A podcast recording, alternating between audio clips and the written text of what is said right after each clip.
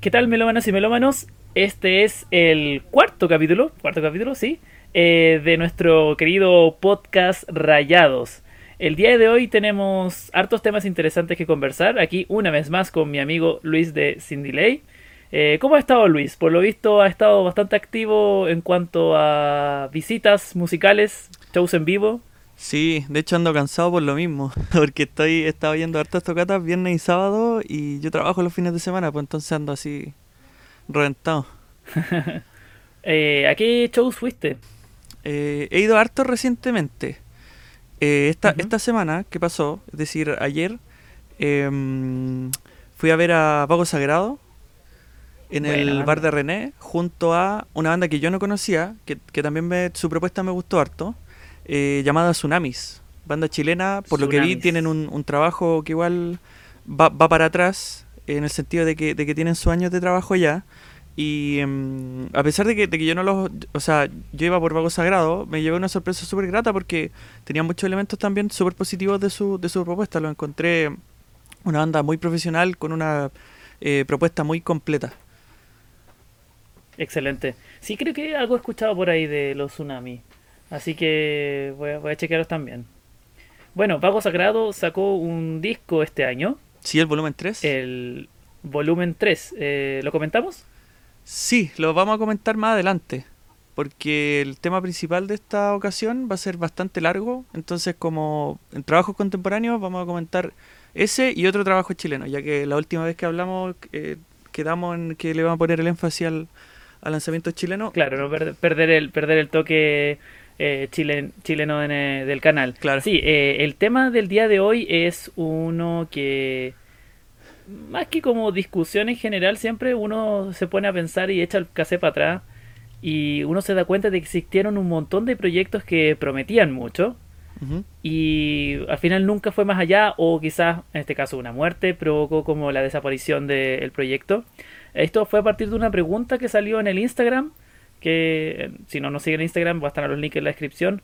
Eh, síganos por ahí. Eh, y siempre vamos pidiendo preguntas para el podcast. Y una en particular provocó el tema de este podcast, que dice Iturra 2.0. Bandas que tenían futuro y que no siguieron, pero que deberían haberlo hecho. Bueno, nosotros extrapolamos esta idea a algo mucho más global, porque también incluimos a artistas que murieron simplemente y no, no pudieron terminar, su, o que fue como cortada esta carrera. Em, ya tengo anotadas algunos, artistas algunos artistas específicamente chilenos eh, que definitivamente se da mucho esto de que un proyecto y dicen como la banda promesa, sacan un disco que realmente es muy bueno, muy notable, pero no pasa más allá y se separaron o algo ocurrió. Em, ¿Puedo empezar al tiro? Sí, parte nomás. Perfecto. Artistas que duraron un poco. Yo hice un video hace mucho tiempo atrás, cuando yo creo que está, deben ser de los primeros videos del canal. Un video del baúl. Ah, sobre, sí, uno del baúl, me acuerdo que ese lo grabé con mi computadora, así como con la webcam y así sin, sin edición. Eh, de artistas que duraron poco. Eh, voy a tomar algunos de esos y también voy a tomar eh, varios que se me ocurrieron ahora en el camino. El primero, bueno, una banda de los 80 que siempre se habla de lo legendario que fue esta banda, pero sin embargo grabaron con suerte dos temas. Me refiero a los Pinochet Boys, no sé si los cacháis. Pinochet Boys, banda clásica de punk rock. Em, Exactamente. Son como un mito, pero no tienen como, disco. Como una suerte de leyenda eh, chilena, claro. sobre todo porque Chile tiene harto punk rock, tiene harto hardcore, entonces los Pinochet Boys siempre son como eh, como una suerte de, de ancestro, que muchos, como que todos, todos conocen quiénes son, pero muy poca gente conoce su música porque no tienen mucho para no, de hecho hay como dos temas que están dando vuelta y sería todo porque definitivamente nunca grabaron mucho. Eh, pero las performances en vivo eran bastante especiales. Yo me acuerdo que hice un video acerca del respecto. Eh, es como una especie de protopunk chileno. ¿A qué me refiero con protopunk? Que tampoco era como punk rock clásico.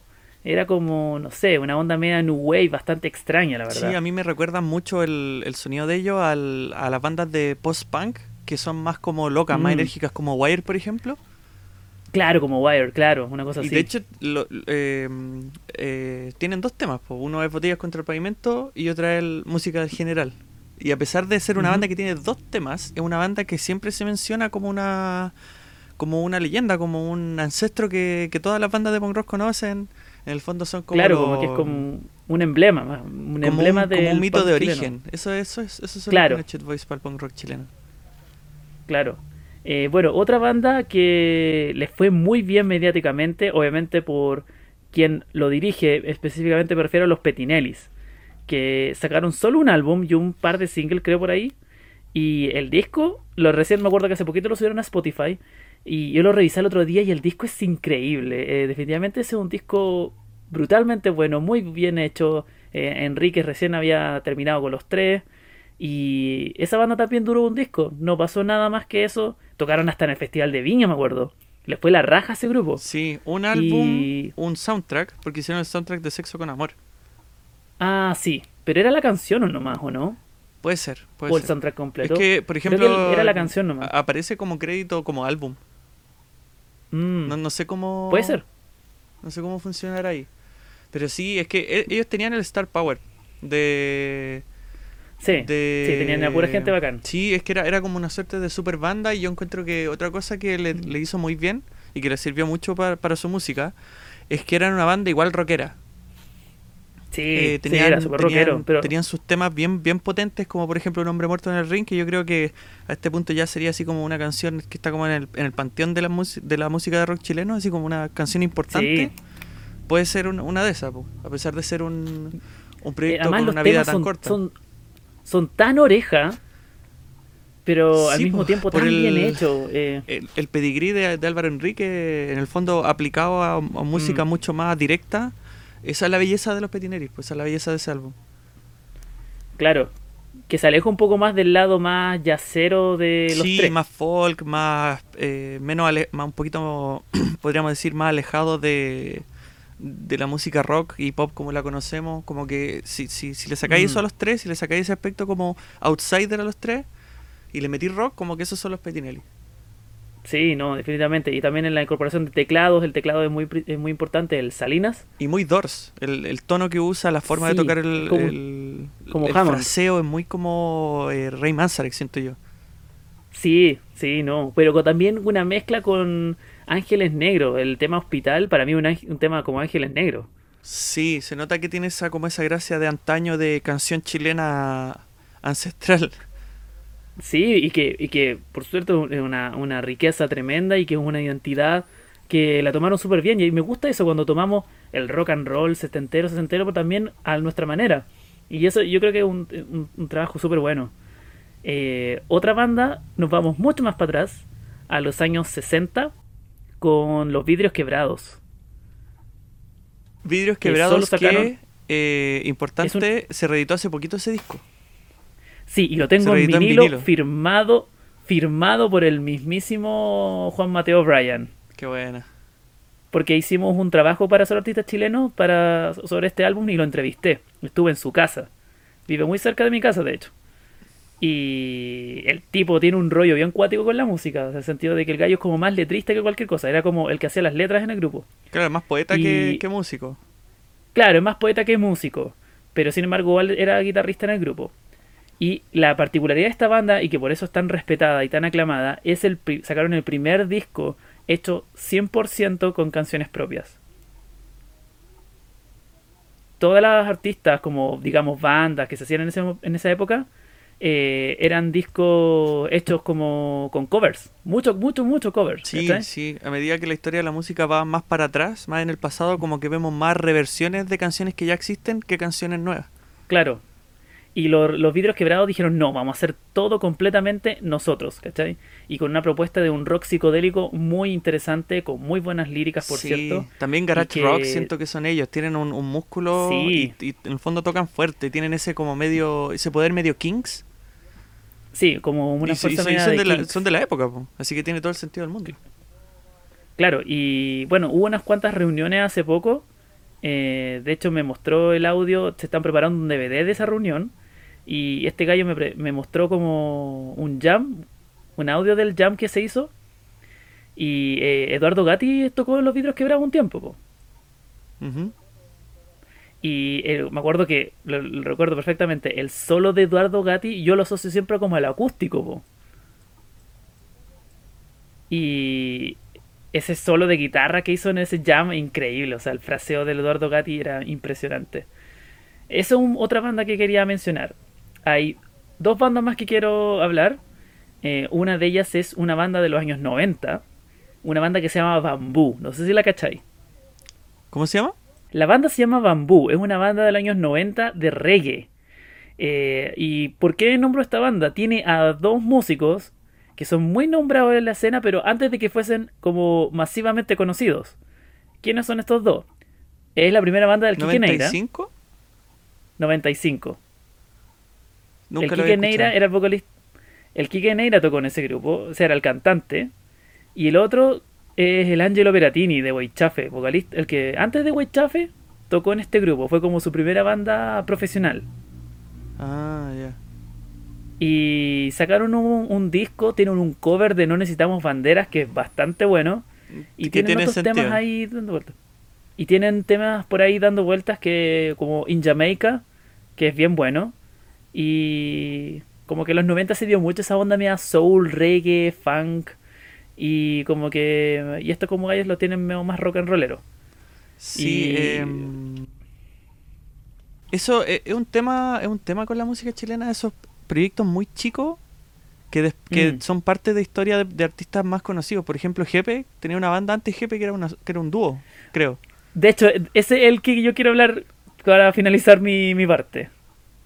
Te pillé, te pillé antes. sí, sí, muy bien, muy bien. No, pero bacán, estamos sincronizados. Sí, no, pero, eh, taller dejado. Pero eh, tiene sentido lo que decía en, ese, en, ese, en como ese mundo del reggae noventero. Tenéis, por ejemplo, una banda mm. una banda argentina, por ejemplo, Los Cafres. Ah, sí, se lo Ellos también hacían, hacían música eh, reggae, un poquito influenciado por, por otros géneros también de Jamaica. Eh, como que era, igual pegó en el momento el reggae en el sentido de bandas no jamaicanas influenciadas por el reggae. Claro, claro.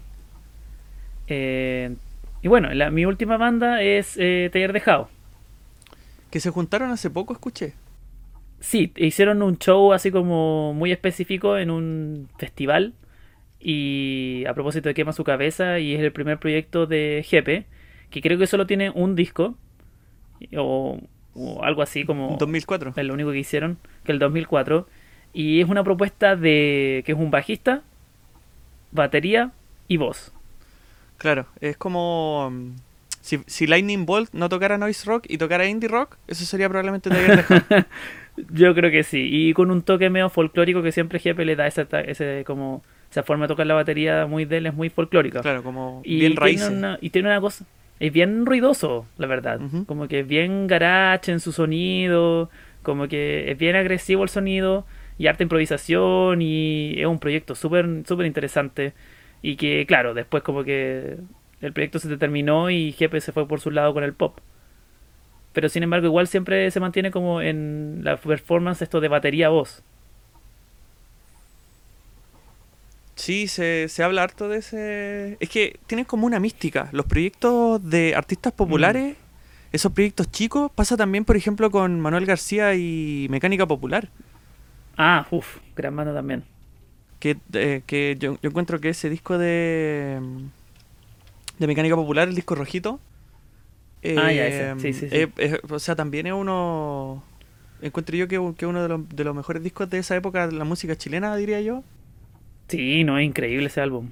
Un tiempo que rayarte la papa con ese. Sí, pues sobre todo siendo un disco que estaba cerrando la década del, de los 90 y un disco de folk rock más que nada. Claro. Y eso, y eso serían como artistas chilenos que quería comentar. Si querés, ahora puedes proponer los tuyos. Eh, sí. Em, me gusta esta conversación en torno así como, como mm, artistas que tienen discografías cortas o que hicieron poco trabajo y lamentablemente no pudieron continuar, porque obviamente podemos extender la, la conversación a, la tragedia. Muchos artistas mueren jóvenes por, por elementos externos a su recurso o a su alcance, terminan eh, sufriendo alguna tragedia que le impide seguir creando música. Hay ejemplos, millones de ejemplos, lamentablemente la música rock es un... La música rock, la música pop, son géneros que están marcados por, por la tragedia. Siempre hay una. Mm. Hay una. ¿Cómo decirlo? em, como una amenaza, una suerte de fantasma permanente, en el sentido de que ya existe como esta suerte de maldición a la que llaman el club de los 27 años, que, es terrible, no, no es nada no es nada que deberíamos ni siquiera mirar con, con, humor, porque mucha... Claro, desagradable coincidencia. Desagradable coincidencia, porque muchos artistas muy creativos y incluso si no fueran creativos, siento que ninguna persona debería morir a los 27 años. Pues de verdad que es una, eh, mm. es una situación sumamente triste.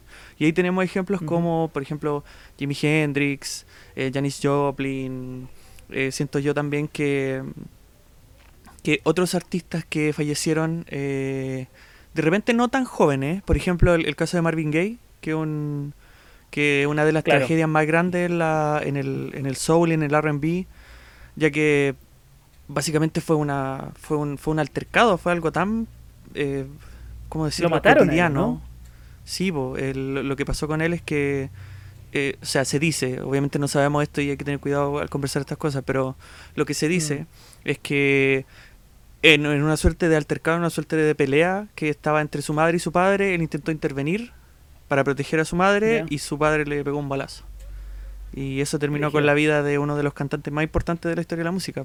Una situación tan, em, tan cotidiana, tan mundana, tan innecesaria, mm. acabó con uno de los talentos más grandes que, que, tuvimos en la humanidad, podría decir yo. O sea, amo el trabajo de Marvin Gaye, incluso si no me gustara, eh, siento que hay que reconocer la, no solamente la gracia de, de, su voz, lo importante que es su canto para la historia de la música, sino que él también como escritor, como lirista, eh, es un talento que, no podemos su Lírica eh, fue como una voz representativa de, toda una generación. Claro, no, y no solamente en lo, en lo sentimental, en lo romántico, que es, que es increíble, sino que también mm. era un, un, un, letrista y un cantante muy político. Sí, pues el, el, ¿cómo se llama? El What's Going On. Claro, la canción más popular que tiene él, eh, en efecto, es una canción política. Eh, y, él, y él en el fondo no murió así como técnicamente joven, pero murió definitivamente más joven de lo que debería haber muerto. Em, y por una situación muy, muy, muy eh, innecesaria. la verdadera mm. tragedia es, lo irracional, es, lo, es que no podemos mm. encontrarle sentido a un acto eh, tan trágico.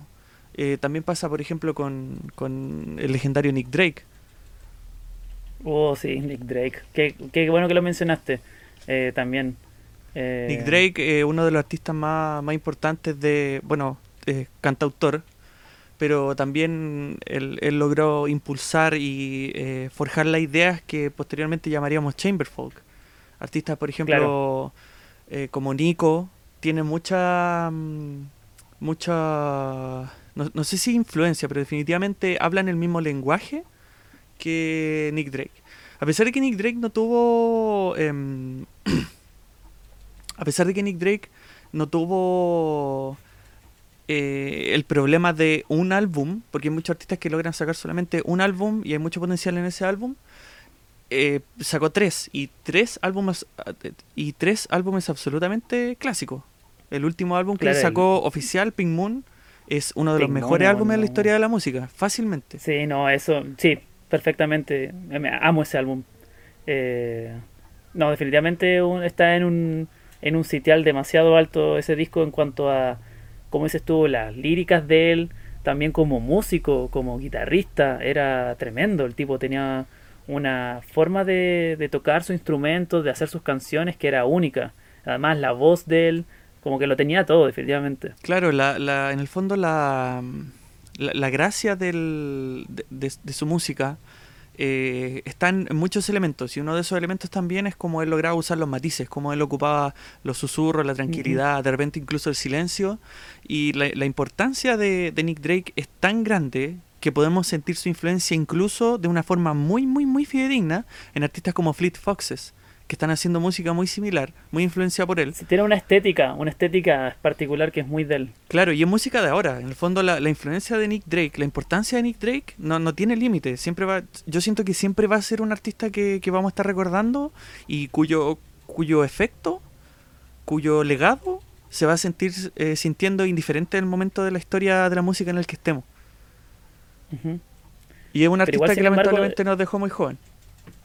Igual siento que de que Nick Drake, eh, no, no tiene tanto reconocimiento, creo yo, como otros, otros músicos que han muerto jóvenes. No sé si sientes tú eso. Eh, Igual sí, pertenece, a un, pertenece más al nicho. Sí, es que yo creo que lamentablemente es por el es por esta maldita actitud que tenemos en torno a la música, sobre todo los oyentes que venimos del rock, que necesitamos que nos entretenga la música, que sea así como activa y que tenga batería y que tenga mm, percusión, que te llame la atención, que hay que disfrutar música sí, pero yo siento que también hay que disfrutar música que no es así, porque la música es mucho más que una batería que, que tiene tu atención. La música puede ser atmósfera, la música puede ser tranquilidad, la música puede ser tristeza la música puede ser angustia, puede ser mil cosas aparte de, de enérgica, aparte de activa, aparte de muscular. Eh, pero lamentablemente yo creo que por eso quizá eh, Nick Drake no, no recibe el, reconocimiento que debería, porque mm. la música que hace él es muy, muy, podríamos decir, ajena a la música que hace un Jimi Hendrix, por ejemplo, o una Janis Joplin, que son artistas que lamentablemente perdieron su vida muy jóvenes, pero que pertenecen a otro mundo musical que es mucho más, podríamos decir, eh, popular por el hecho de que, de que está hecho para llamar la atención, está hecho para, para proyectar, para saltar hacia ti. Pues es el, el mismísimo significado del, del concepto pop, que es como un arte que te salta, que salta hacia ti.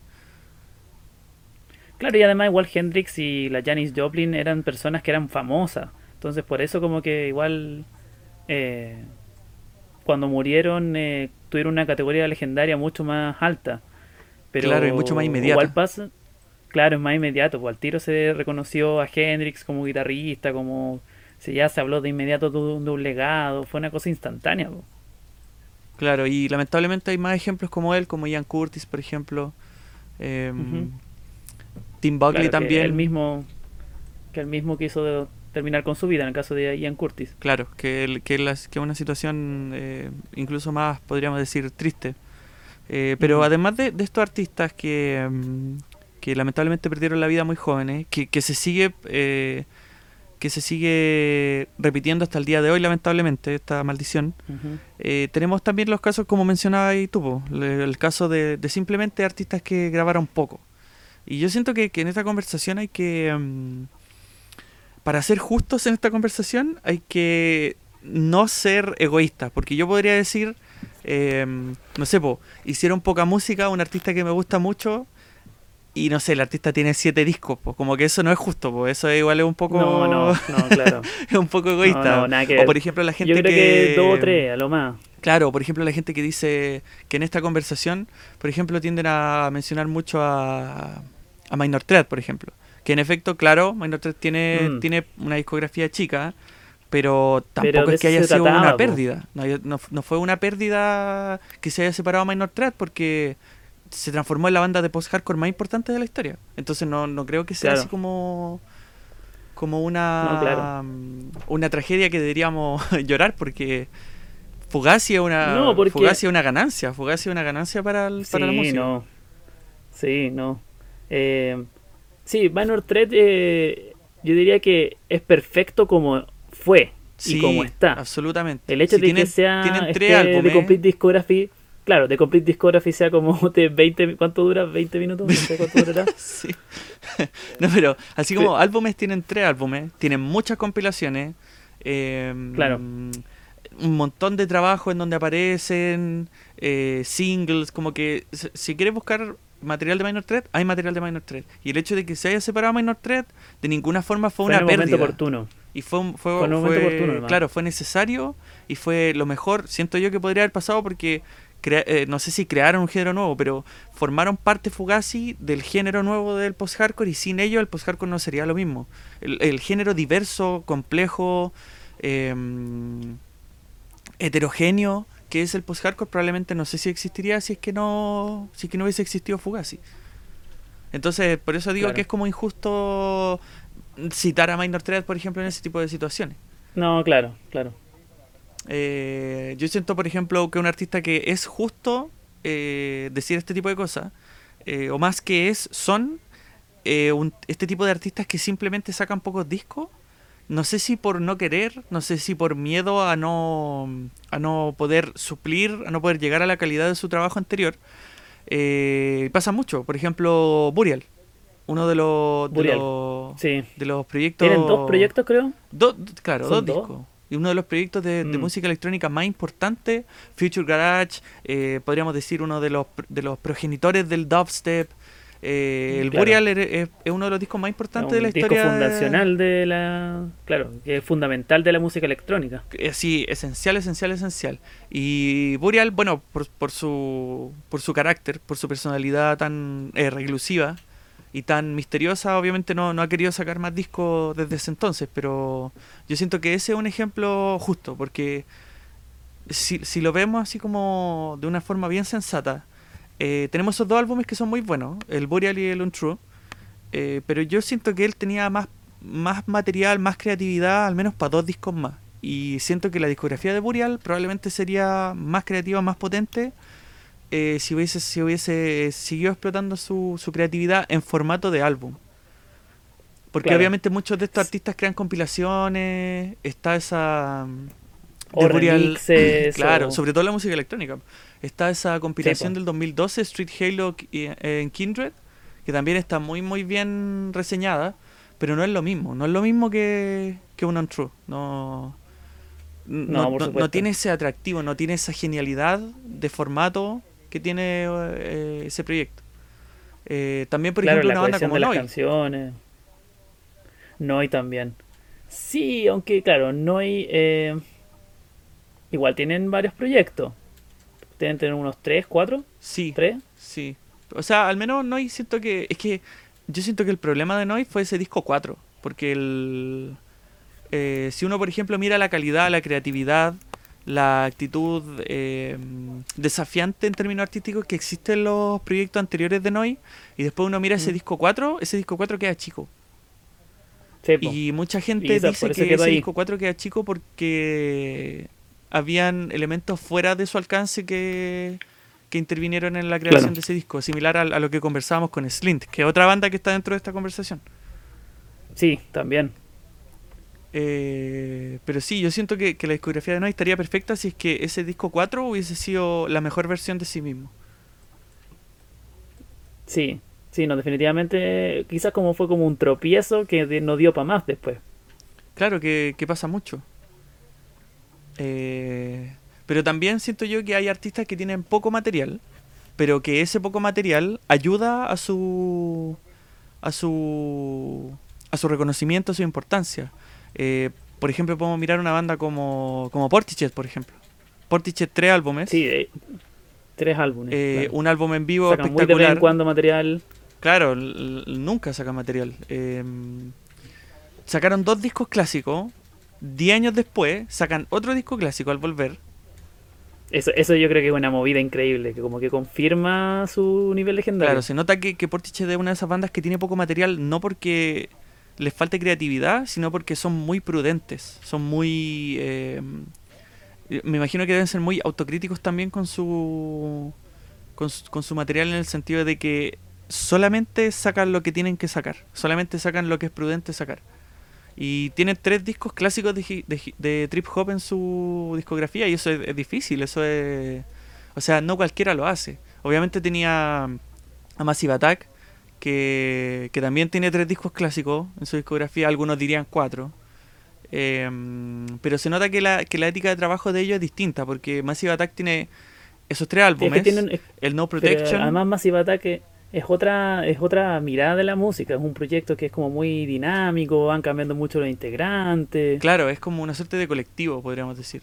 Claro, es un colectivo más que una banda. Claro, por eso tiene en el fondo esos tres álbumes clásicos, el No Protection, que es como una suerte de compilación de remixes, y han estado sacando más álbumes, do- dos álbumes y una y un soundtrack, eh, pero se nota que es una aproximación distinta, que es más como más efusiva, más, más, más enérgica la forma de sacar álbumes. Y bueno, son dos artistas que tienen formas distintas de hacer música, pero cuyo legado es igual de importante. Son, son dos artistas que son igual de importantes para el trip hop. Eh, pero uno está dentro de esta conversación, que es Portichet, y el otro no. Lo mismo pasa, por ejemplo, con Godspeed y Black Emperor. Claro. Que para ¿Cuántos los viejos que ellos? son, porque uno mira la discografía y dice, siete discos, igual es harto. Pero para los viejos que son, Sí, igual. no es harto. Porque el, el- Mm. el primer álbum de ellos, que alguna gente lo considera, otro no, que es el All Lights Fact on the Harry Amp Drooling, em, Mm. Que es más, es más bien como una suerte de esbozo, Como que yo, yo no considero ese disco un álbum. Yo considero el primer álbum de Godspeed el, el Fa sostenido infinito. El Fa sostenido infinito. Eh, fa, sostenido, La sostenido infinito, ¿es, la forma correcta de decirlo? Sí, creo que así. nunca, nunca lo he pronunciado. Muy extraño. eh, claro, pues entonces uno lo piensa y básicamente tienen seis álbumes, un par de EPs, en una banda que está tocando desde el 94, fácilmente la banda de post-rock más importante en la historia de la música. Eh, igual es poco, igual es poco. Claro, pero, quizás de una línea similar a Portishead. Claro, eh, pero también uno, por ejemplo, mira Luciferian Towers, que yo no siento que haya sido un álbum malo. De ninguna forma yo diría que, fue un mm. álbum que no debería existir. Eh, pero gran parte de este fenómeno, lo que estoy intentando decir es que gran parte de este fenómeno de bandas que tienen poco material, muchas veces es porque las bandas también están asustadas. Muchas veces porque una banda saca un disco mm. tan clásico como Live Your Skinny Fits eh, y, si lo, por ejemplo, lo comparáis con un Luciferian Towers es complicado. Entonces yo creo que mucha gente tiene, que, tiene que tener ese miedo de, de no poder superar, de no poder llegar al nivel de un, de un disco. Eh, bandas, sobre todo del 2000, tienen este problema. Eh, por ejemplo, si miráis a bandas como Block Party. Primer álbum espectacular. De hecho, a este, a este, al fenómeno de una banda que saca un primer disco muy bueno y la calidad va bajando progresivamente, se le llama el fenómeno Block Party. Por ah, eso, porque sí, porque tienen un disco muy clásico, muy bueno. Eh, uno fácilmente uno de los mejores discos del post-punk revival de, esa época. Y cada disco de Block Party va bajando la calidad. Cada disco, que el anterior. y, lo siguen haciendo lo siguen haciendo. Es como lo que pasa con Muse. Muse tiene o sea Muse es una banda muy muy crítica. va, una pica, va en picada pero va en picada para abajo va y, y Matthew mm. Bellamy todavía no se convence de que, de que lo que está haciendo no, no pega porque Muse o sea sí no sé Sí, desde el Absolution, no sé, algo pasó ahí después que eso, y ahí todo han sido un intento y se ha ido para abajo sin mal. Eh, claro, eh, o sea, yo, yo igual soy bien crítico de la discografía de Muse. Yo siento que tienen dos discos así espectaculares, dos discos buenos y cuatro discos malos, que son del Resistance para adelante. Eh, pero sí, pues como decías tú, como que va, va en picada, va en picada y Matthew Bellamy sigue, sigue, sigue con este con estos sonidos absolutamente pomposos, sobrecargados, exagerados, em, mm. sobreactuado, completamente innecesariamente eh, grandioso. Eh, y no sé cuándo irá a parar. Y, esto lo siento desde... O sea, obviamente Second Love fue, fue, fue un, álbum que fue hasta chistoso en lo, en lo extraño que era, pero por ejemplo cuando escuché Drones el 2015 eh, ah, ese, riff, ese riff de Psycho ese es un riff de cabros chicos. Ese es un riff que tocan los cabros chicos en el colegio, ¿no? Como que no tiene, no tiene sentido que una banda con dos álbumes muy, muy, muy buenos, muy importantes en la década del 2000, em, esté sacando como música de ese nivel, como no solamente la musicalidad, sino que la, la creatividad, siento que los álbumes que, ha estado sacando, sobre todo los últimos dos, son un insulto para lo que es Muse y lo creativo que fue Muse en un momento. Claro, Entonces, era como una propuesta que iba a ser como una casi una banda de rock progresivo. Claro, es el... pasaron a ser una banda de rock básica, pero de las malas. Sí, básica, muy mundana, sobreactuada. Em, como que Yo creo que, la fama, de alguna forma, esto del rock de estadio se los comió. Sí, siento que, a veces quieren ser eh, YouTube, pero no todos pueden ser YouTube, ese es el tema. Eh, y, es triste, pues triste. Como que, o sea, si es que me dieran a elegir que existiese ese fenómeno de pocos discos, yo tiraría a Muse para adelante al tiro, porque preferiría que esos discos no existieran, porque siento que son una... Em, porque hay discos que son cuestionables. Claro, pues hay discos que son que son raros, que son así como que uno le hacen ruido, ¿cachai? Eh, pero que uno dice ya, se entiende, hay una creatividad aquí, hay un proyecto, hay algo, hay una búsqueda. Pero siento que en los últimos dos discos de Muse no hay una búsqueda. definitivamente no. Como que son, son proyectos frustrantes de escuchar. Wizard es un mm. ejemplo también de esto. Álbum tras álbum tras álbum, Wizard, el, el mismo problema volvieron a sacar álbumes nuevos el 2014, o sea, perdón. El blanco. Volvieron a sacar álbumes buenos el 2014 y el 2016 y de hocico de vuelta a sacar álbumes malos. Entonces no sé cómo, no sé si será eh, un carácter pedante del artista, no sé si, si lo llenará esa música de verdad, ojalá que sí, porque si que estáis haciendo música, música así de mala, o más bien si es que estáis haciendo música así de poco creativa, más vale que te, que te llene, porque algo tenéis que sacar de ello. Eh, Claro, no espero sé. que... Wizard es bastante, bastante especial ese, esa, ese caso, porque como que siento que son discos que, que no sé, como que son discos estos como tan desde, como si fuese una banda muy mediocre. pero de Mediocre, completamente vuelven- mediocre. Pero de repente vuelven con toda la fuerza de un de sus primeros tiempos, ¿cachai? Claro, no, ese álbum blanco es espectacular. De hecho, mi disco favorito Sí. de Wizard es el álbum blanco. Ah, ¿en serio? Porque fue una el celebración, fue una, fue, fue una celebración, fue una, fue algo así increíble poder, poder volver a escuchar eh, esa gracia, esa gracia del álbum Claro. azul, esa gracia del Pinkerton. Eh, fue, fue así de verdad una, una sorpresa muy buena. Pero inmediatamente hacer Pacific Daydream, el álbum negro, el álbum de los covers no lo encuentro como que no hay, no hay que jugarlo así como si fuese un álbum álbum, es más bien como una suerte de, de juego, es como un tema lúdico el tema de los covers. Pero, ¿por qué? Ese es el tema, ¿por qué? Porque eh, en términos de, de, de plata, en términos de éxito eh, económico, lo que yo al menos sé es que el Simulation Theory no es un álbum muy exitoso. De hecho, es un álbum nuevo y los precios de ese disco en vinilo han bajado mucho desde que salió. Y eso eso dice algo, Eh. po, eso dice algo. Eso dice algo de que para pedirlo, para venderlo, está saliendo más barato. Y si es por eso, es porque muchas veces no se vende. Claro. Se, se crea el fenómeno del, del sobrestock.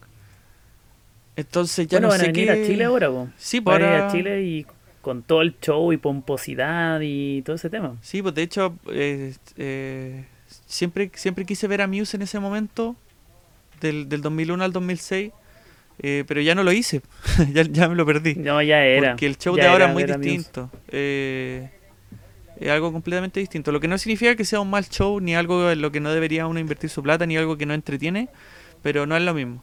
Entonces, esas son bandas que a uno le gustaría que tuviesen ese problema, de ser más prudentes, de ser sobreprudentes, de, de ser tan hasta inseguros en cierto sentido, de tirar solamente los discos así de a poco, goteando.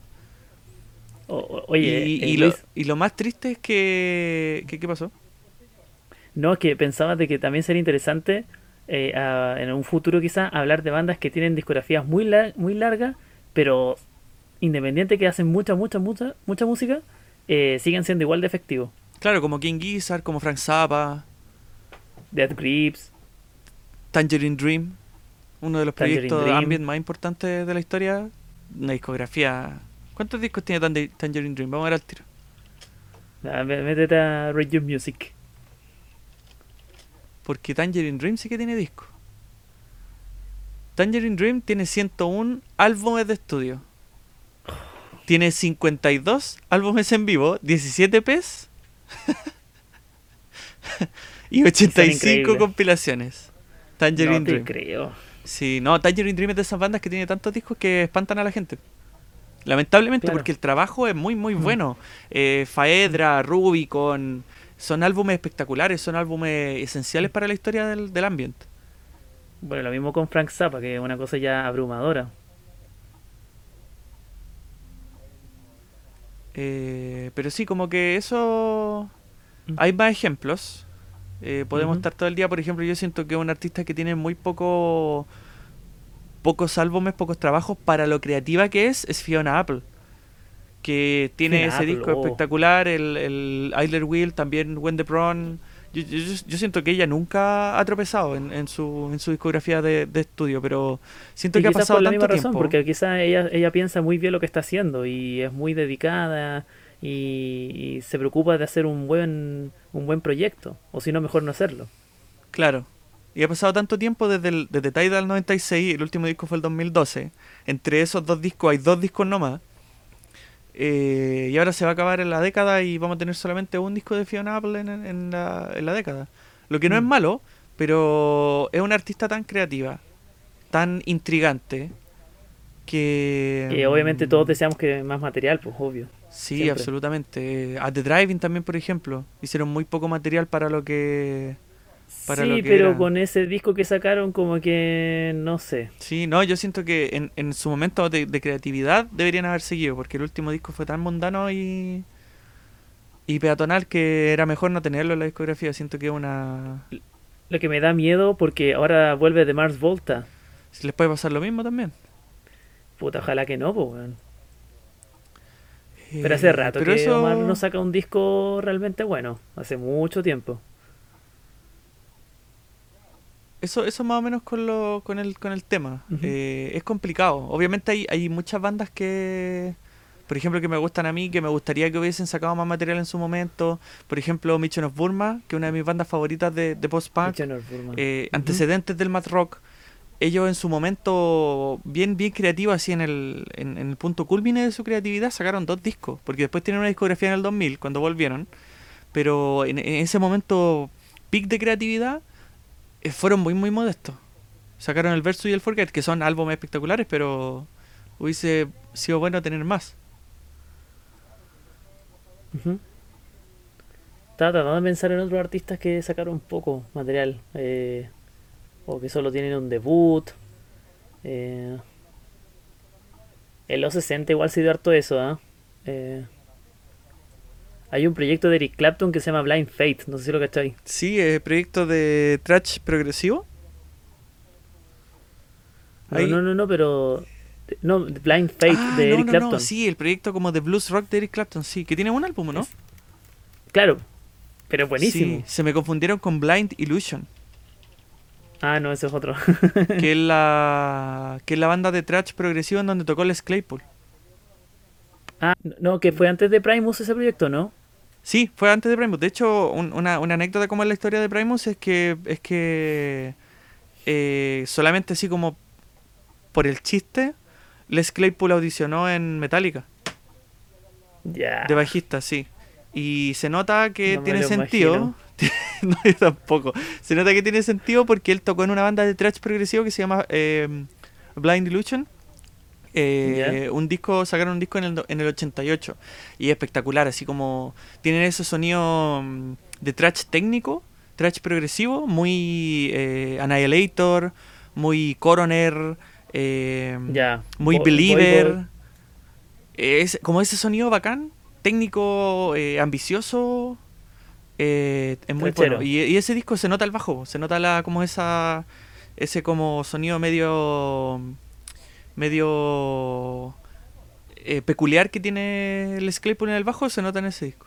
Pero sí, ¿Pero no están alocados? No, no, no están alocados, es un proyecto de trash, igual es, esperable. Pero sí, Blind Fade esa es una banda boomer clásica, a los boomers les gusta mucho Blind Fade. Y tienen un puro álbum. tienen un puro álbum. Sí, pues tienen un puro álbum. Eh, es muy bueno, yo encuentro que ese álbum es espectacular. Eh, como de los discos así viejos de, de, blues rock, como de volver rock el British blues. Siento que ese disco de Blind Fate es espectacular. Sí, no, eh, es sobresaliente, obviamente. Si está de la mano de Eric Clapton, creo que también toca Ginger Breaker en esa banda. Sí. Sí, de hecho, el único que pues, cambian es a. El, único miembro, el único no Cream que está ahí es Jack, Bruce, Que, era el frontman de Cream. Pero sí, pues ese, ese disco se separa el 69 eh, Cream y inmediatamente como que eh, Clapton quiso hacer algo rápido con su, con su creatividad porque igual se separaron en un momento bueno Cream. Sí, pues, en términos de, de que hace un año habían sacado Wheels of Fire, hace un año atrás también de Gears. Eh, pero sí, espectacular. también como poco material para un proyecto tan bueno. Ese, es, un, es como un, un, proyecto boomer rebuscado esencial. Si, si, por ejemplo uno quiere sorprender a un, a un papá, a un papá setentero, eh, Blind Fade ahí. Esa es, es, la que, es, es, la función que tiene esa banda. Ya saben cómo sorprender a tu papá en Navidad. Comprarle un vinilo de Blind, Fade. eh, pero sí, muchas bandas. Otra, por ejemplo, Acid, Acid Bad. Banda absolutamente esencial del sludge metal. Eh, tres discos. Muchos dirían dos, porque el primer disco tampoco se considera mucho eh, como en el canon de, de Acid Bad. Claro. Pero, tienen, pero sus discos también, lo que, lo que hay es fundamental. O sea, todo artista Slash está influenciado por Acid Bad. Sí, sí. El, el, ese disco, el, el Kite Spring Pops, siento yo que es tan importante como el Lysol para el Sludge Metal. Es tan constitutivo del sonido del sludge metal como el Lysol de los Melvins. Sí, no, yo diría que están a la, están a la par, solamente que Melvins es otra banda que es muy prolífica. Eso sí que sacan Sí, discos también. Son años. importantes para muchos géneros, esa es la belleza. Pero eso con el, con el tema principal. eh, es complicado, es complicado. Obviamente nos duele y, y uno siempre como que se pregunta qué hubiese pasado si que hubiesen sacado más discos este proyecto y este proyecto. Eh, ¿Qué pasa si no hubiese muerto tal? Claro, sobre todo el, al frente de la tragedia, obviamente uno, uno con tristeza piensa en lo que podría haber sido.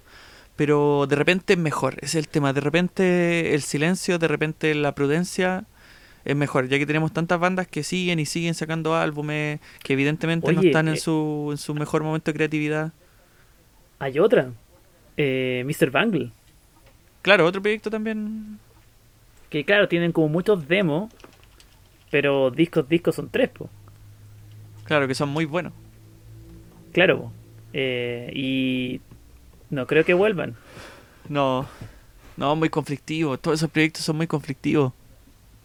Y los integrantes también. Sí, no, y Patton. Patton saca una banda nueva cada semana. sí, pues de hecho ahora va a sacar uno, uno con un compositor francés. Ah, con, italiano, con acuerdo. Vanier. Sí, Sí, sí, lo vi. Sí, Sí, vi la. está bueno.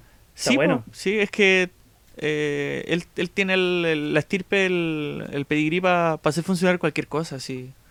Es un mago, Mike Patton. Sí, no. Ahora igual eh, yo encuentro que Mr. Bungle el rol de Trace Provence era muy importante. Sí, pues es que, es que Mr. Bangle era una banda, no era... Obviamente Mike Patton era importante, pero Mr. Bangle era, era un- una junta de mentes creativas, eso era. No Sí, era pues, como... Trevor también compuso muchas canciones. Claro, no era como el, no era como la banda de Mike Patton, no era como el proyecto que, que... Phantomas o, o Tomahawk. Claro, siento que Tomahawk es, es un poquito más así, pero incluso yo también diría que Tomahawk es una banda Mm. en donde están distribuidos, sobre todo los dos primeros discos que son espectaculares. Pero, pero eso, como que podríamos estar comentando bandas todo el día. Eh, Pero como que eh, este problema siempre va a ser una complicación que existe en el mundo de la música. Y el, el problema de ser prudente, de sacar o no sacar álbumes, siempre va a ser como un fantasma, como una suerte de presencia que hay en la mente del artista y que siempre tienen que considerar. Siempre yo siento que, mm, que si uno va a sacar un álbum, uno, uno debería como mirarlo y decir, eh, eh, ¿es, es, ¿es esta la mejor versión de lo que podría sacar? Y por eso ahí está, por ejemplo, la pega del productor, eh, toda la gente que está involucrada en ese proceso, porque todo álbum es una, mm, es una contribución de mentes. Y por eso es importante Claro, escuchar también. Pero igual hay artistas que les da lo mismo completamente si el, si el resultado gusta o no gusta. Como que es como ya hagamos esto, nos gusta un poco a nosotros, sí, está bien, chao, sale. ¿Cachai? Como que tienen una visión mucho más como de llegar y sacar. En cambio hay otros que son mucho más meditativos en ese aspecto. po. Entonces Claro. igual influye. No, y, ambos y ambos, ambas aproximaciones dan resultados. Por ejemplo, yo siento que esa, que esa actitud que mencionaste es una actitud muy, muy Sonic Youth. Y Sonic Youth es una de las bandas más importantes de la historia po. del rock. Claro. Ahora hay casos, por ejemplo, lo mismo que en Gizzard, que los tipos como, bueno, tomemos un género, hagamos Claro. nuestra versión de ese género. juguemos, juguemos al- Claro. y Juguemos al como- boogie rock.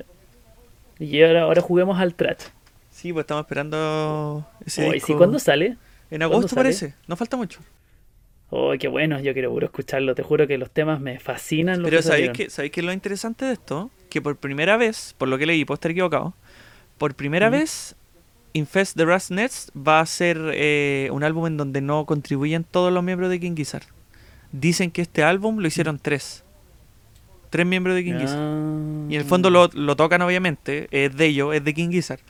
Pero en términos así como de creatividad, de, de, de las mentes que se juntaron para hacer este disco, Mm. eh, no son todos, no son todos. No sé cuál es, no, no sé quiénes son, parece que es Stu, eh, con dos miembros más de, de- todo el lote, que son como seis.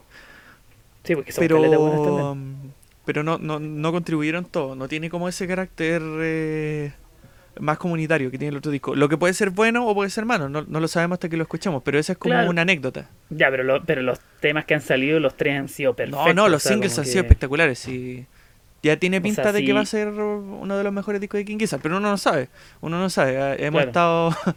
nos ha pasado mucho que estamos emocionados con un disco y después sale y. mm, Sí. El que- último que disco de Baroness me pasó eso. Baroness es una de mis bandas favoritas. Mm. El Purple fue uno de mis discos favoritos de ese año. Y el disco de ahora tenía esta producción de mierda sobrecargada, muy amateur, que no le hace justicia a la grandeza, no le hace justicia a la creatividad, a la visión que hay detrás del proyecto de Baroness. Y es una lata, es una lata porque es una de mis bandas favoritas y sacaron el disco que le ensució la discografía. Y es triste. Sacaron ese disco, ese disco que... sí, pues el disco que uno tiene miedo que saquen, lo sacaron. Mm. Y fue, fue penca. Fue penca, mm. al menos para mí. Pero obviamente se nota la, creatividad detrás. Yo siento que el disco que viene de Baroness quizás va a ser mejor. Porque toda esta idea, si es que las ponen con una producción más acorde, más respetuosa, más, más sensata, menos antitésica, yo creo que ahí va a estar bueno, porque la producción de este disco era, era, indefendible, pues. era absolutamente indefendible. Así como que cuando lo escuché dije, no, igual, como que no, pero lo escuché más, más, más y más y no, indefendible la, la producción. Mm. No, no, he visto ninguna pieza, no, no escuchaba a nadie, ningún crítico decir así como, ¿saben qué? La producción de ese disco es buena, es lo mejor de todo, porque no es indefendible. no, no, no, no, claro. Pasó, bueno, le pasa por mucho por temas de cumplir fecha y cosas así. ¿ah? Le pasó a Ghost con el Infestisumam. Con el segundo. Sí, pues el, disco pues, más, más mm, eh, controversial. Claro, que en verdad yo creo que como por canciones tienen canciones increíbles, ¿cachai? Sí, es que yo no encuentro que ese disco sea malo. De, verdad que, es muy bueno, pero pero la producción le jugó en contra y ellos mismos lo, lo sintieron. La misma banda lo sintió y por eso salió el Meliora y es un monstruo. Sí, pues lo mejor del Meliora es la producción. Sí, pues y porque no querían que pasara lo mismo con, que con el Infestisumam. De hecho, ellos quedaron muy disconformes. Sí, pero lo bueno es que, a pesar de que ese disco igual es medio controversial, yo siento que no ensució la discografía de Ghost, no es un disco que tú escuches así como y digáis, no, oh, qué lata, ¿cachai? No, para nada, de hecho igual lo eh, escucháis y lo disfrutáis. Sí, no, sí, de hecho a mí me gustan todos los discos de Ghost. Mis favoritos son el son el, el Meriola, Meliora y tengo harto cariño por el último. Sí, el último es bacán. Por el prequel, pero mm, pero no, yo siento que fue como fue complicado ese disco pero no fue una mancha como fue el, último disco de Barones. Y no lo digo así como con, mm. con disgusto, con rabia, lo digo con tristeza, porque Barones es una de mis bandas favoritas de verdad. Y siento que su pues, discografía impecable eh, le pusieron como una piedra. Ese es el tema. Mm. Bueno, bueno, pasa, siempre pasa con los artistas. Pues. Claro. Eh, pero eso, otro, otro eh, para, para ir un poquito moviéndonos desde ese tema a este nuevo segmento que instauramos, que es que es esto de, comentar álbumes contemporáneos. La última vez comentamos Tyler the Creator y Anderson Pack. Esta vez, como estamos acá en el canal del profesor Rayado, eh, queríamos ponerle el tema nacional. Así que vamos a sobrecompensar. En vez de hablar uno y uno, vamos a hablar de dos chilenos. Y el primero que vamos a hablar. Mismo. y el primero que vamos a hablar es el, es el último proyecto de la banda Vago Sagrado. El trío chileno que de hecho yo los vi ayer, tengo la, la música fresca, fresca en la cabeza, eh, haberla escuchado en vivo, porque como se va a ver también en mi 5.5, también he estado escuchando mucho ese disco. Eh, Vago Sagrado siento yo que es un proyecto muy, muy, muy interesante. Como que mientras más uno piensa lo que hacen, mientras más uno aprecia lo que hacen, eh, más saltan, lo mismo que pasa un poquito con King Gizzard, más saltan características únicas del proyecto, que, que los separan, eh, sobre todo de otras bandas chilenas. Por ejemplo, las cosas que más saltan a la, a la, a la visión cuando uno así recién eh, ve el, ve el proyecto tocar o uno escucha por primera vez el proyecto, es que son un trío. Y el hecho de que sean un trío... Es no se puede creer que es un trío. Claro, como que uno dice ya, pero ¿qué, ¿qué, tiene eso? Bueno, lo que tiene es que son una banda muy atmosférica, tienen mucha influencia del post-rock, un poquito de influencia del shoegaze, y al ser una banda atmosférica, si uno mira así bandas que se caracterizan por su atmósfera, si uno mira por ejemplo a eh, Sigur Rós, si uno mira a Mogwai, si uno mira a um, Godspeed You, son bandas con muchos miembros, son bandas con 5, 6, 7 miembros, y Vagos Sagrados son 3. Y no solamente en el álbum, sino que también en vivo tienen una densidad, tienen un carácter completo, tienen una presencia titánica en su sonido que es muy, muy, muy difícil de creer sale de tres personas. Y eso habla mucho de, de su habilidad, no solamente de tocar, sino que su habilidad de construir atmósfera a través de los pedales. Para toda la gente, cualquier persona que aprecie así como ligeramente el arte del pedal, el arte de la atmósfera, el arte del efecto, tiene que escuchar Vago Sagrado, es, es, es necesario. Sí, no, totalmente. Y yo siento de que eh, cada disco de Vago Sagrado de alguna manera busca atmósferas diferentes, como que y estéticas diferentes porque son momentos diferentes. Y es una banda que justamente piensa muy bien cada movimiento. ¿ah? Eh, si bien igual siento que es una banda bastante activa y que han tratado de sacar discos continuamente, eh, cada cierto tiempo, un tiempo prudente entre cada álbum, eh, siento de que cada propuesta como que van hacia una dirección distinta y es una sorpresa. Me gustó mucho el segundo disco y realmente estaba esperaba con ansias el tercero. Y siento que va en una dirección aún más atmosférica que antes. Pero sin embargo, siempre como que cuando trato de hablar de ello, como que me siento conflictuado. Porque siento que son muchas cosas al mismo tiempo. Y como que no, no ahí son estas bandas que un género o una chapa no representa exactamente lo que hacen. Claro, esa es la belleza, es, la belleza de, de Sagrado. De hecho, eh, mis dos canciones favoritas de este disco son La pieza oscura, que es la segunda canción, ah, justo después del intro, y Sentinela. Son, Yo siento que esos eso, yo siento que esas canciones son 10 de 10. Son, tienen la atmósfera, tienen el sonido, tienen la grandeza, ese carácter titánico, esa densidad de sonido pero también tienen groove, tienen ritmo, son canciones enérgicas, como que ellos de repente se nota mucho que tienen mucha influencia del post-punk también. Y siento que esas dos canciones como que lo representan muy bien. Y yo obviamente quería escuchar las dos eh, en vivo, al verlo. Eh, lamentablemente no pude escuchar La Visa Oscura porque el set que ellos ah. tocaron fue distinto. Tocaron Sentinela pero el set que tocaron, eh, porque, porque conversé con el frontman de la banda al, salir y me contaba que intentaron como crear un setlist más eh, atmosférico, un poquito más, más a esta idea del, del soundplay, del juego con el sonido, de un poquito del ruido. Eh, y en efecto, el setlist fue mucho más, yo diría mucho más piola, mucho más tranquilo, mucho más denso, más etéreo de lo que yo esperaba que fuera.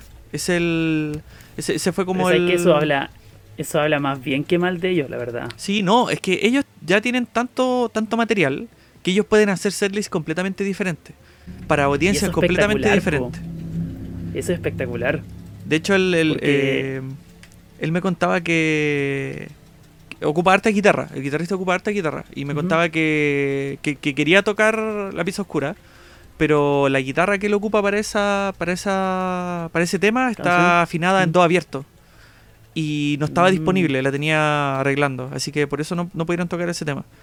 Eh, pero claro, uno de los puntos más fuertes de Vago Sagrado es esta que a pesar de ser un trío, a pesar de ser tan pocos, eh, logran sonidos de 5. Esa, esa, es la como uno de, los méritos más grandes del proyecto. De eco, de delay, de, de, justamente el manejo de los pedales. Y eso es impresionante. Claro, y otra, otra, otra característica que salta mucho a la vista, que es un, que es un sello mm. característico del proyecto Bajo Sagrado, es el hecho de que tienen dos vocalistas, lo que no es inusual, pero un vocalista canta en inglés y el otro en español. Que eso yo siento una dinámica creativa. No sé si serán los primeros en hacerlo, lo dudo mucho, pero la forma en la que lo hacen... se, ha dado antes, en especial en bandas metaleras se da harto. Pero lo que yo siento que hace especial esa propuesta de ellos es que cantan de un... Cada uno tiene su estilo de canto bien particular. Eh, mm. el, la forma de cantar del miembro de la banda que canta en inglés tiende a ser un poco más, podríamos decir, si es que lo extrapolamos harto, un poquito más talking heads, en el sentido de que más que decir letras, más que hablar, podríamos decir, poemas tradicionales, eh, él dice frases, repite frases, eh, tiene como estos mantras frases repetitivas que en el fondo enfatizan y enfatizan y enfatizan. Es como una suerte de... Como que al escuchar a los vagos sagrados uno está metido como una suerte de, rito, como en un conjuro. Claro, como... Eh, entonces, y sobre todo, claro, eh, claro, como que igual me recuerda un poquito a Michael Girard, porque lo que hace Michael Girard mucho es, es, es ser un letrista minimalista. Normalmente no cambia muchas palabras entre las frases, pero la repetición es lo que le da la gracia. El, este carácter de mantra eh, hipnotiza. religioso, claro, como si fuese un rito religioso que tú vas entrando y con la repetición tú te vas metiendo. Claro, a través de la repetición uno va eh, agarrando ese carácter como, como de percusión mental, podríamos decir. Eh, y eso, eh, ahí hay un vocalista en inglés y el vocalista que canta en español recita mucho más. Él no solamente tiene líneas más más tradicional en el sentido de que canta, sino que también de repente como que tiene sus momentos recitados que son muy distintos a los momentos recitados del otro vocalista, porque eh, eh, además de que canta en español, este vocalista, más que repetir frases, él como que dice, recita poemas, podríamos decir. Eh, además de Sí, los tiene una del- vibra media poética. Sí, muy, muy, poética. muy poética el bajista de, de Vago Sagrado. Eh, y además de eso tiene una línea vocales muy intensa. En La pieza oscura, por ejemplo, que estábamos conversando recién, eh, la línea de voz de esa canción llega al punto de intensidad del resto de la instrumentación. Y esa es una de las bellezas del- de la canción. Claro. Eh, de hecho, eh, les pregunté el otro día por Instagram. eh, eh, uno de ellos es familiar de Enrique Lin. No sé si cacháis al poeta chileno. Entonces, eh, es una De hecho. La pieza oscura es uno. De hecho, es un tributo a Enrique Lin. La pieza oscura es uno de los poemas más emblemáticos de. Y es un libro, me parece. O Ujú. una. Va a ser un poema. De los más emblemáticos de Enrique Lin. eh, y es un tributo a, a su poesía. Entonces, este carácter poético probablemente viene por ahí. Claro, que se nota que lo trae, o sea, no sé si será idea del bajista, pero definitivamente el bajista tiene la voz y tiene la performance para darle justicia, para hacerle justicia a esa idea de, de traer la poesía a la música. Que Sí, queda muy genial. bien, que queda muy muy bien con, con la oscuridad, con el carácter bestial, eh, etéreo que tiene la música de Vago Sagrado. Sí, no, definitivamente es un, yo creo que uno de mis discos favoritos del año hasta ahora, eh, en el sentido de que cumple perfectamente eh, un avance en un proyecto y que definitivamente como que se siento de que cada vez este proyecto va tratando de expandir más y más y más su discografía. Desde esquinas diferentes, siento que el disco anterior, no sé si lo escuchaste el 2, Sí, he escuchado, los que he escuchado más, los que le, le he puesto más orejas son el Vago Sagrado 2 y el 3. El 3 más que nada sentí- porque donde es nuevo est- está así fresco, pues lo tengo bien, claro. eh, bien, bien repetido en las reproducciones, me refiero. Eh, el 2 siento que tiene mucho más de post-punk, como que tiene más de, Claro, de canción. es un poquito más rítmico, es un poquito más Sí, es más atractivo en términos de percusión. Claro, en cambio este como que Eh, se van ya a una cosa más crowd rock. eh, siento que también hay un- algo de eso en la atmósfera, como decís tú. Entonces como que siento de que siempre tratan de... Nunca buscan repetir la fórmula. Claro. Eh, claro, pero en el Es- fondo la- eh, es difícil eh, describir completamente la belleza de este proyecto. Siento que es uno de los No, proyectos definitivamente. de... Es que es difícil hablar de ello. Claro, es difícil hablar de ello y, y eso es la, es la belleza del proyecto, esa es la, esa es la gracia eh, de Pago Ujú. Sagrado, que son una banda que mezcla tanto estilo, tantas aproximaciones distintas, que tiene un gusto tan particular por el sonido, por la atmósfera, que tiene el gusto también por la percusión. El baterista de Vago Sagrado es una bestia en la batería. La fuerza que tiene, la forma en la que maneja los los mm, los matices, la fuerza que le da en ciertos momentos, la, en el fondo, en general, la intensidad que logra brindar al, al proyecto es algo que, que es absolutamente espectacular, sobre todo verlo en vivo.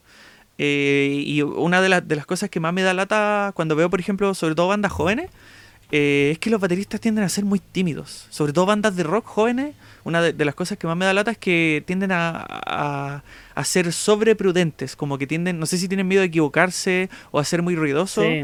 pero como que le quitan un poquito ese carácter muscular, bestial, eh, No sé si lo y- retaron mucho en la casa o qué. Claro, de instinto que tiene la batería. Y, y Vago Sagrado no tiene ese problema. De hecho, Vago Sagrado, el carácter muscular de la percusión, no solamente en los platos, sino que también en los tomes, la forma de los redobles, la forma en general como toca, eh, el baterista como que lo tienen listo. Tiene así la percusión de, de Vago Sagrado. Yo diría que de los bateros chilenos hoy hay que escuchar a Vago Sagrado.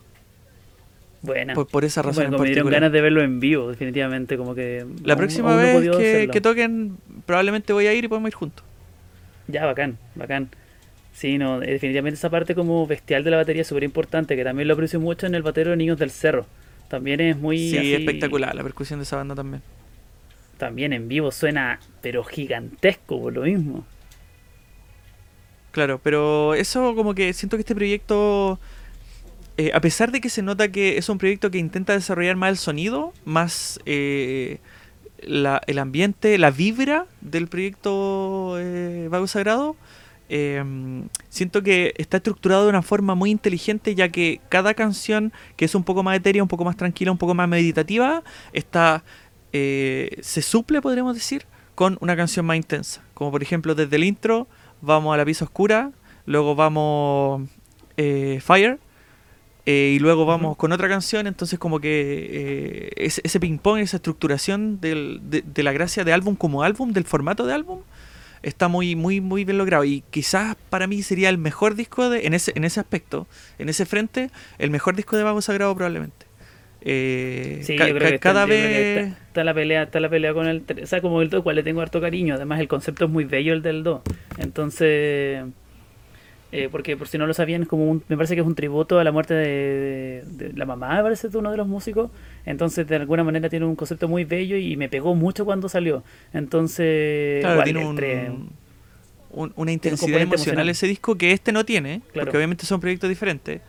Pero al no tener este esa, esa este claro, al no tener esa intensidad emocional, eh, mm. este disco busca busca su identidad en otro lado y lo logra completamente.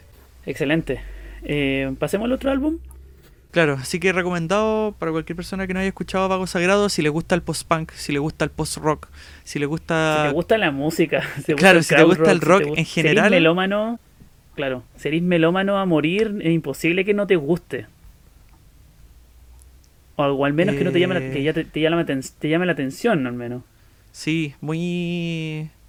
Muy muy interesante, muy única la mezcla de influencia. Esa es la. Diría eso sobre Vago Sagrado en general. Eh, pero el siguiente trabajo que vamos a comentar es un trabajo 100% diferente. No es un trabajo de rock, pero es un trabajo que se está comentando mucho últimamente. Tiene sus cositas rocker, tiene sus cositas rockeras, creo yo, pero desde otra esquina. Claro, sí, tiene intensidad, pero podríamos decir que está, que está más en el, en el género del pop. Está más. Sí, no, claramente. Eh, por, por, ese lado, eh, que es el último trabajo de Fonocida, llamado Dorama. Dorama, de Fonocida. Sí, este es el debut de Fonocida. Solamente habían sacado un par de singles. Y era un disco largamente esperado porque ese single eh, que salió, no me acuerdo cuál era el nombre, cuál, cuál era exactamente, pero dio vueltas harto rato y a la gente le gustó mucho.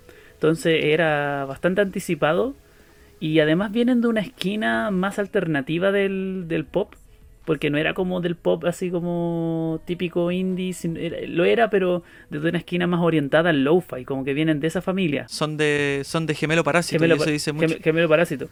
Claro, claro, Gemelo Parásito es un mundo lo-fi eh, muy punk rock en su, en su ética y en su forma de, de mirar, mirar el arte, de mirar la música.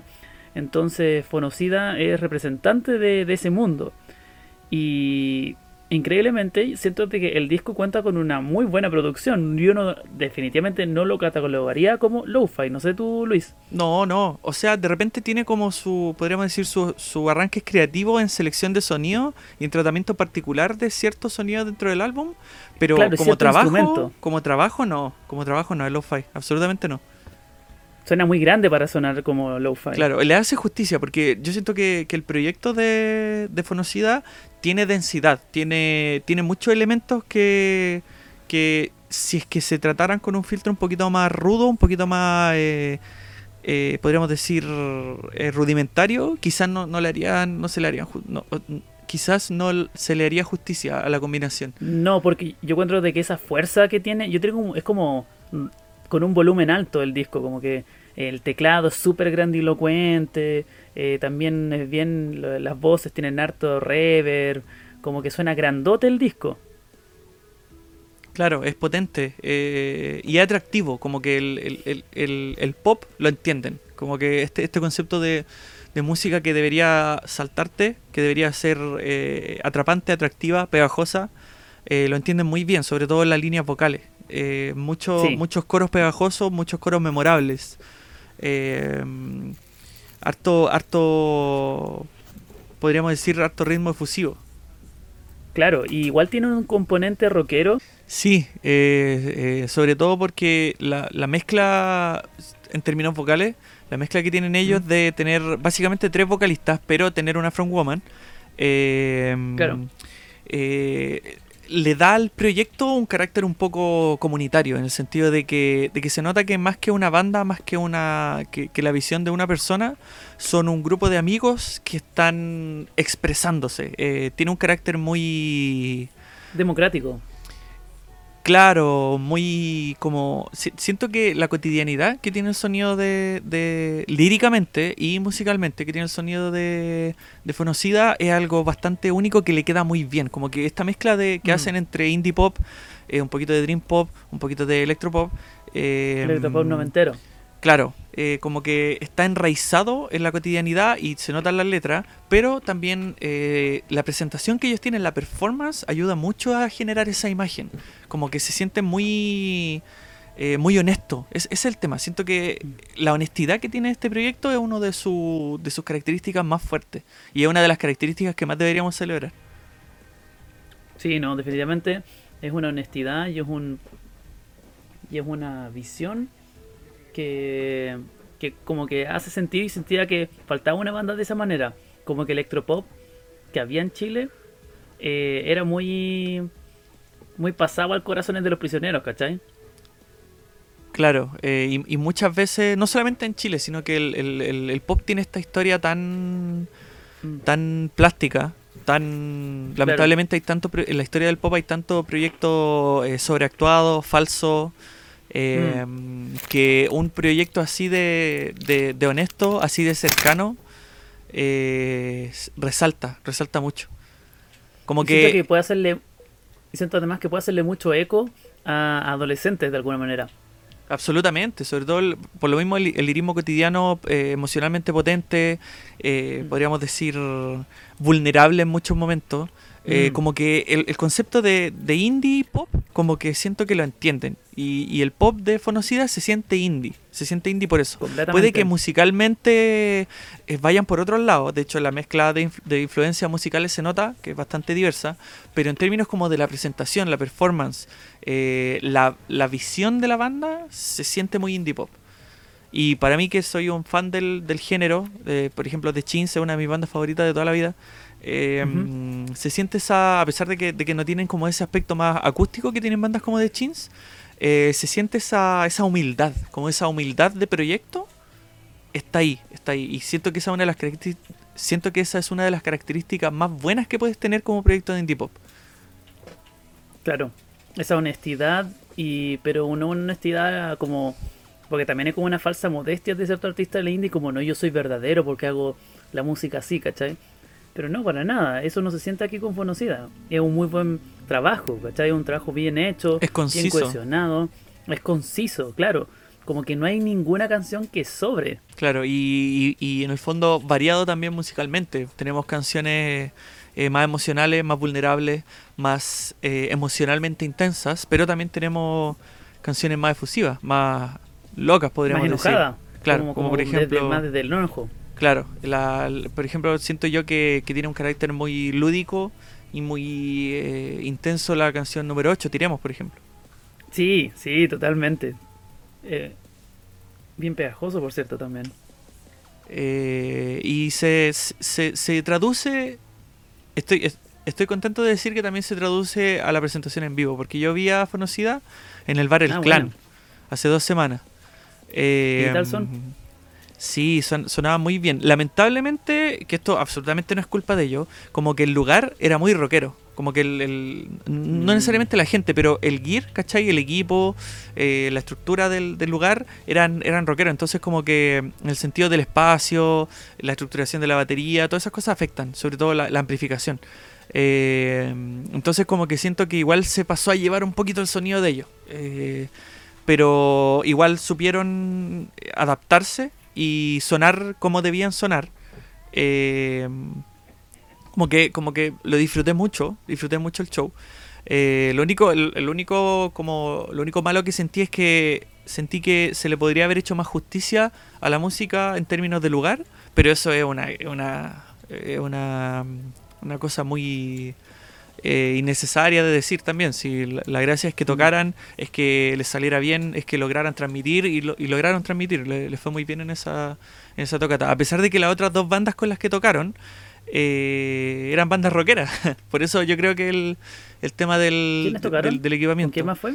Eh, tocaron con, con una banda de rock. Yo diría que tienen un, un elemento medio garage rock eh, que se llama Artificiales. Una banda chilena Ah, llamada. Artificiales. Sí, los cacho. Que también son tienen buenos. una... Pero son mucho más rockeros. Son mucho más rockeros. Eh, claro, es que es particular el, proyecto de ellos porque tiene una... mm, Tiene una... Como una postura dual. No sé si cachai esa... eh, tiene como una dualidad el, el proyecto de ellos. ¿En qué sentido? Eh, o sea, al menos yo cuando los vi, quizá era algo del momento, pero tenían estos temas como medio garage rock. eh, como que lo sentí muy garage rock revival y muy fuerte, muy rico el sonido, la batería muy eh, intensa. lo mismo que hablamos con el batero de, de Vago Sagrado. Y la segunda mitad de la tocata, de, de su setlist, pasaron a tocar unos temas más lentos, un poquito más atmosféricos. Me recordaron mucho a, a las bandas más lentas y meditativas del grunge, por ejemplo. Mu- mucha influencia de Alice in Chains sentí yo. Mm. eh, y cantaban en inglés. Como que hicieron así un 180 y la primera mitad del recital era era estas canciones como de garage rock intensa, eh, muy muy efusiva, es muy muy carismático el vocalista que canta esas canciones, como que fue el, el punto más fuerte de la banda sentí yo. Eh, y en la segunda el otro vocalista, que es el otro guitarrista también, eh, cantaba estas canciones que eran más lentas, más como un poquito eh, como de rifeo grunge, ¿cachai? Eh, un poquito también eh, rock alternativo medio Failure, Smashing Pumpkins. como que era era una dualidad muy muy marcada, ¿cachai? Mm, interesante. Pero sí, bueno, bueno, sentí que también ellos hicieron un trabajo muy bueno. Tocaron con, con ellos y tocaron con el proyecto del bajista de los bunkers, no sé si lo cachai. ¿Cuál? Eh, el, el proyecto del, del bajista de los bunkers se llama Columbia. Columbia. ¿Ubicáis esa banda?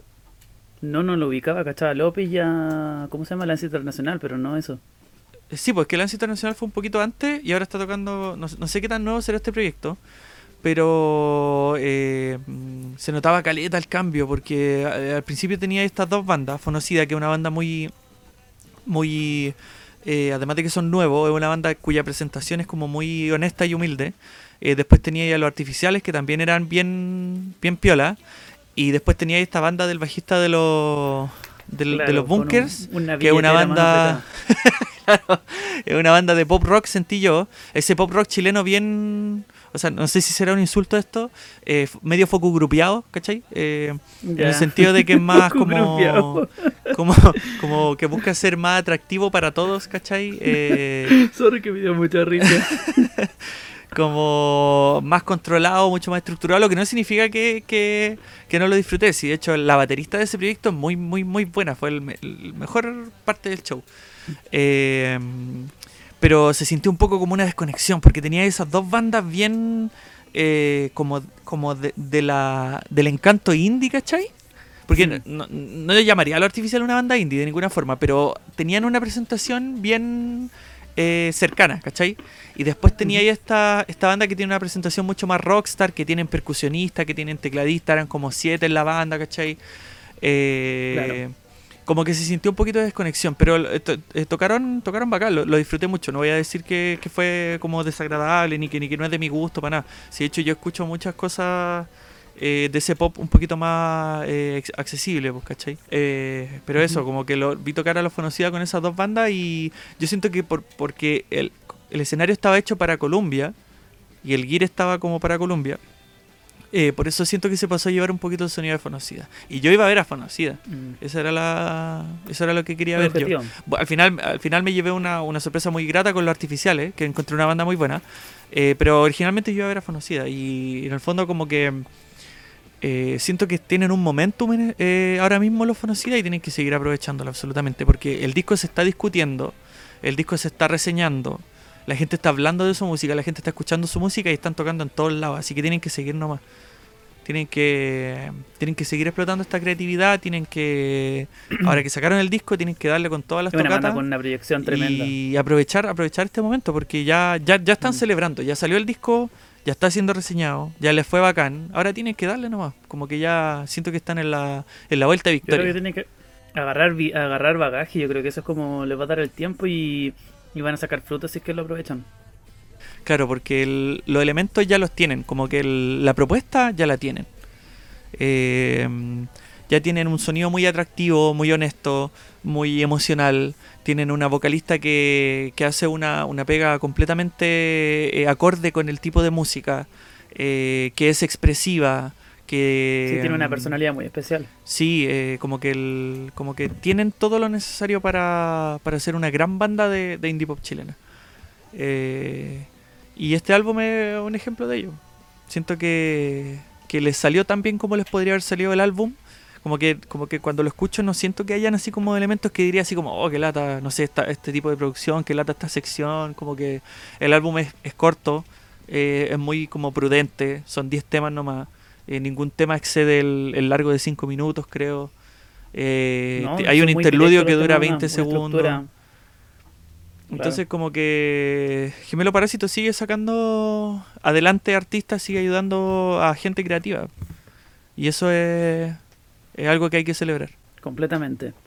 bueno, y yo quiero hacer una reseña de este álbum en el futuro cercano, así que atentos ahí, que se va a seguir hablando de Fonocida en el canal al menos.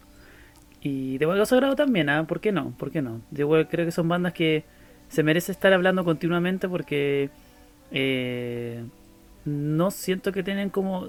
Fonocida tiene su espacio en cierto tipo de medios, Vago Sagrado tiene otro, otro tipo de medios, entonces pasa de que la música chilena tiene como una desconexión. Como que cada uno anda por su lado.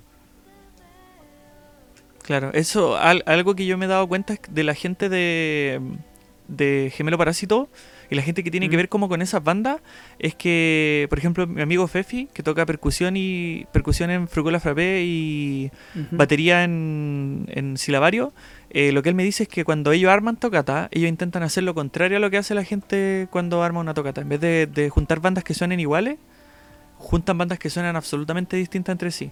Y la gente que va a ver va con esa mentalidad. Entonces es una aproximación alternativa, es una aproximación experimental para la creación de recitales, para la creación de tocata. Y me parece perfecto esa propuesta y es como para mí me hace completo, completo sentido. Sí, no, es que eso, eso es una forma de, exponer no solamente a bandas, a gente, sino que a gente, e, e, exponer en el fondo, claro, exponerle al público una variedad de sonido y eso siempre es una ganancia. Claro, para todos, porque de alguna manera tú puedes tener un artista, no sé, un tipo que hace beats, una banda pop y una banda un poco más panqueta. Y de alguna manera cada uno te va a llevar a un mundo diferente, ¿cachai?